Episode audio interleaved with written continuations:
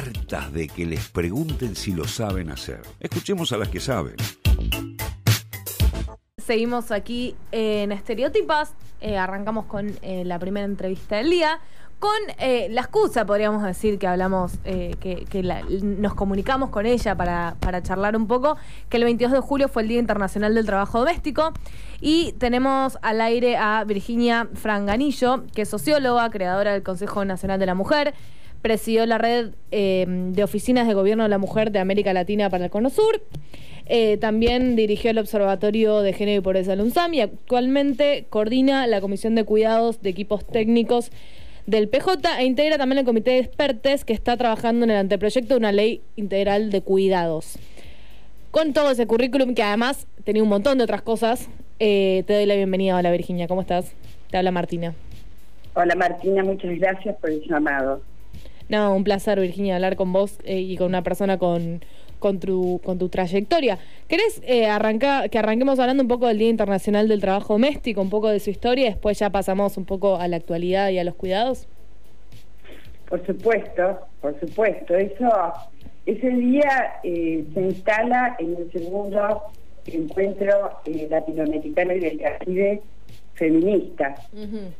Y, y por supuesto que irradia sobre América Latina, pero eh, Sí. tiene la difusión que tiene eh, en el marco de esta ola del feminismo. Sí, Sí, es del, si no me equivoco, es del 83, ¿no? En el 83 se, Sí, se sí, el decía este día. 83. Yo creo que fue en un mes que yo, por ejemplo, no pude viajar porque no me dejaban salir, o sea que todavía no había subido al concilio. Eh, sí participé del de México, que fue muy masivo, dos años después. Pero eh, fue en América Latina donde se instala el continente más desigual del Sí. planeta, donde el trabajo doméstico no remunerado sigue siendo mucho más fuerte que en los países desarrollados. Si vos mirás las encuestas Sí. eh, de los organismos internacionales, es una diferencia muy sensible. ¿Y Digamos. por qué Ahí- crees que, que sucede bueno, eso? por, do- por dos cosas. Porque hay un mercado de trabajo donde las mujeres tienen mayor integración y, y porque hay servicios de cuidado Ajá. centralmente, digamos, ¿no? Este, hay un proceso, una podríamos decir una línea de tiempo entre, entre la crítica del feminismo de la segunda ola Sí. Donde todos los términos, los, los conceptos, yo diría las visiones, ¿no? que dominan el feminismo de hoy vienen de ahí, Sí. donde se habla de patriarcado, de la división sexual del trabajo, se, se centra, digamos, como soporte del patriarcado esa división sexual del trabajo y los estudios se Sí. centran justamente en el trabajo doméstico. Hay que decir que el primer trabajo a nivel internacional, aunque no se lo reconozcan así, lo hizo en Argentina. Isabel Larguía, que argentina cubana, amiga y compañera de muchas feministas argentinas, que junto a su Sí. compañero la- hacen la primera crítica desde el marxismo y lo definen como, eh, definen ahí dos cosas que hoy también están muy instaladas, que el patriarcado es la forma de dominación de las mujeres en la familia y es lo que sostiene al capitalismo. Habla de plusvalía, de explotación, y a partir de ahí hay todo, digamos, una, un avance en materia de propuestas, de políticas públicas. Sí. Eso es lo que eh, recoge, digamos, la- el feminismo o, diríamos, con mayor propiedad el movimiento de mujeres en la transición democrática. ¿No es cierto? Estos conceptos estuvieron en el feminismo de los grupos que se constituyeron en los 70, pero eh, ese feminismo o esos grupos no tuvieron la incidencia que tuvieron eh, tuvo el feminismo a partir de la transición democrática, eh, que es un feminismo que articula con distintas formas de representación de las mujeres. Entonces, desde ese movimiento de mujeres que se constituye, digamos, esas eran las ideas, eh, no en esa primer agenda de la multisectorial de la mujer, que fue el germen digamos, de lo que fue el movimiento de mujeres y de esos encuentros nacionales de mujeres que empiezan en la capital federal, el tema del trabajo doméstico, la situación de las trabajadoras de casas particulares, como se denomina hoy, eran centrales en los debates y se avanzan en políticas públicas de distinto tipo, pero desde el Consejo Nacional de la Mujer, eh, esa división sexual del trabajo es el foco del Plan de Igualdad de Oportunidades, las encuestas del uso del tiempo y en los últimos años de la Academia del Norte se, eh, se instala eh, los cuidados como una reinvención de esa división sexual del trabajo. Ya el foco no está en la reproducción de la fuerza de trabajo, sino en el cuidado de las personas y los trabajos de cuidado. Y en la Argentina, eh, desde lo que es el movimiento feminista, está esa agenda en el paro de las mujeres.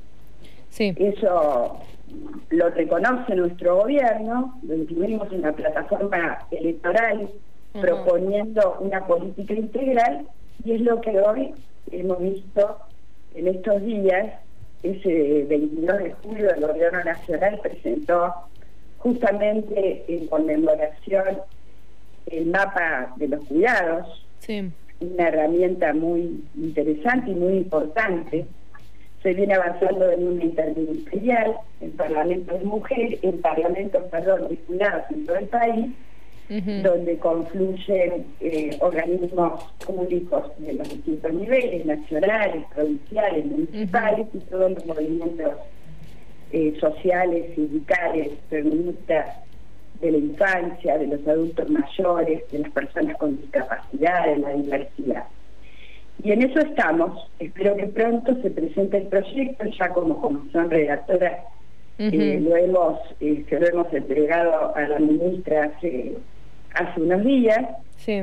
Lo que propone ese, esa legislación es una legislación marco centrada, como digo, en las poblaciones, en las infancias, en los adultos mayores, en las personas con discapacidad y en las trabajadoras y trabajadores eh, del cuidado, que, em, que también están feminizadas, porque em, si uno mira dos observatorios, una de las cuestiones que plantean los estudios de cuidado es la organización social del cuidado, donde se observa en los hogares no solamente quién brinda los cuidados, sino que instituciones públicas o privadas intervienen. En el caso de Argentina, esos estudios lo que muestran es una feminización, aunque se denomina familiarización, muy grande, o sea,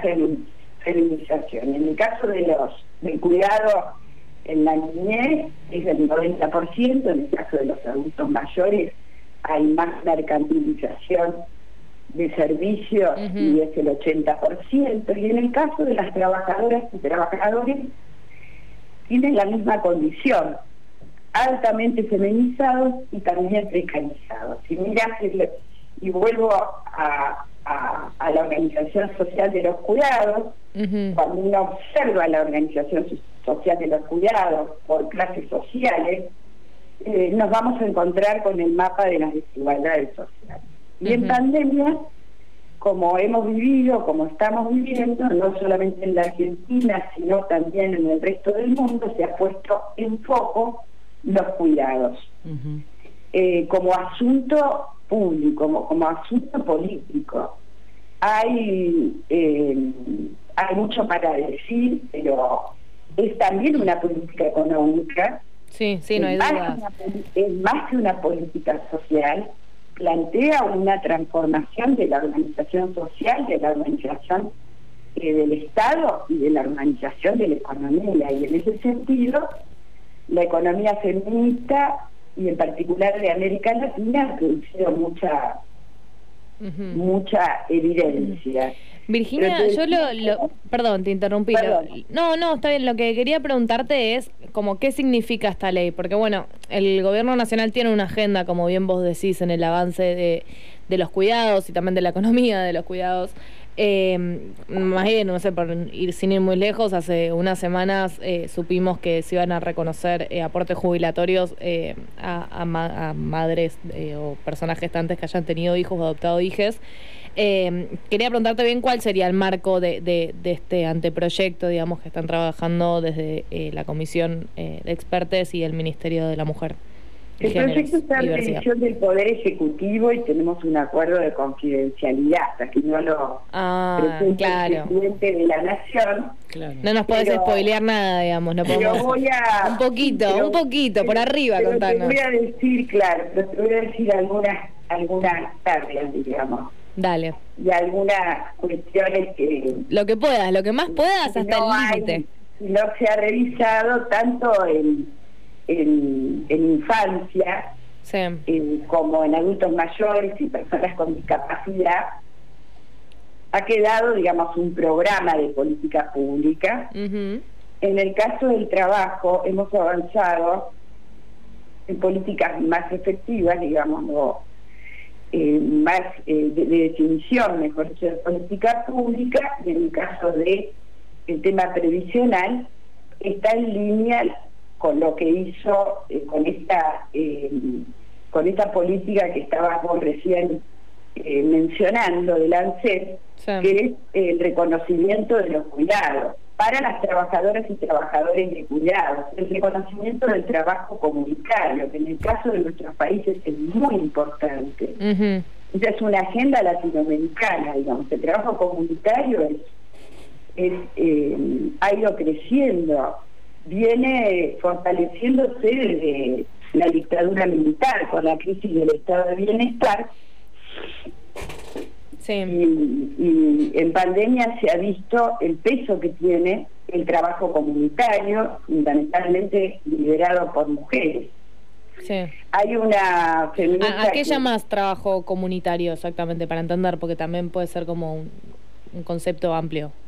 Bueno, es muy amplio el trabajo comunitario, es el trabajo que hacen organizaciones sociales en los comedores, en los jardines maternales, en los centros eh, culturales, en la atención a los adultos mayores, a la niñez, mucho.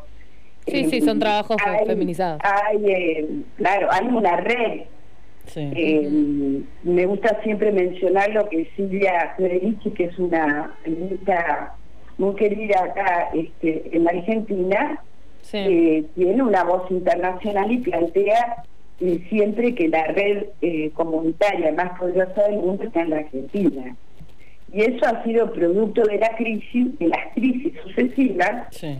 donde frente al retiro del Estado, las mujeres se organizan, constituyen en muchas eh, en muchos casos organizaciones comunitarias y suplen lo que el Estado debería brindar. Entonces, el trabajo comunitario es muy amplio y tiene mucha historia y tradición en la Argentina, y eso va a estar reconocido.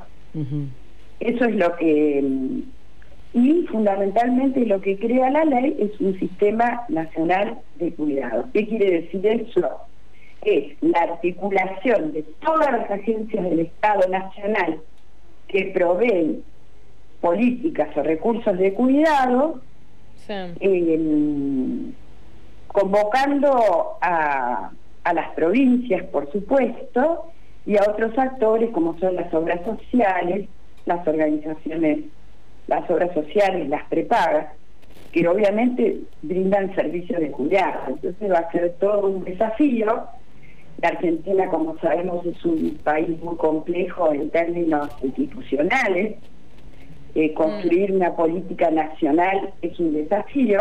Total. Entonces, eh, eso, eh, digamos, esta organización del Estado, de los Estados, es lo que se está haciendo a nivel del territorio.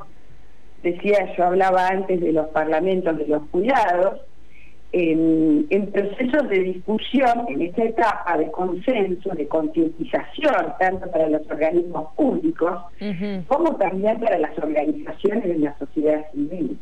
Claro. ¿Por qué digo los, eh, los organismos públicos? Porque no es que el Estado en la Argentina no cuida o no ha cuidado, hay muchas políticas públicas, pero en general son políticas públicas, digamos, que tienen, no todas, no todas, y voy a dar ejemplos, ¿no es cierto?, una visión maternalista. Esto es una definición del feminismo en relación a los estados latinoamericanos. ¿Qué quiere decir estado maternalista?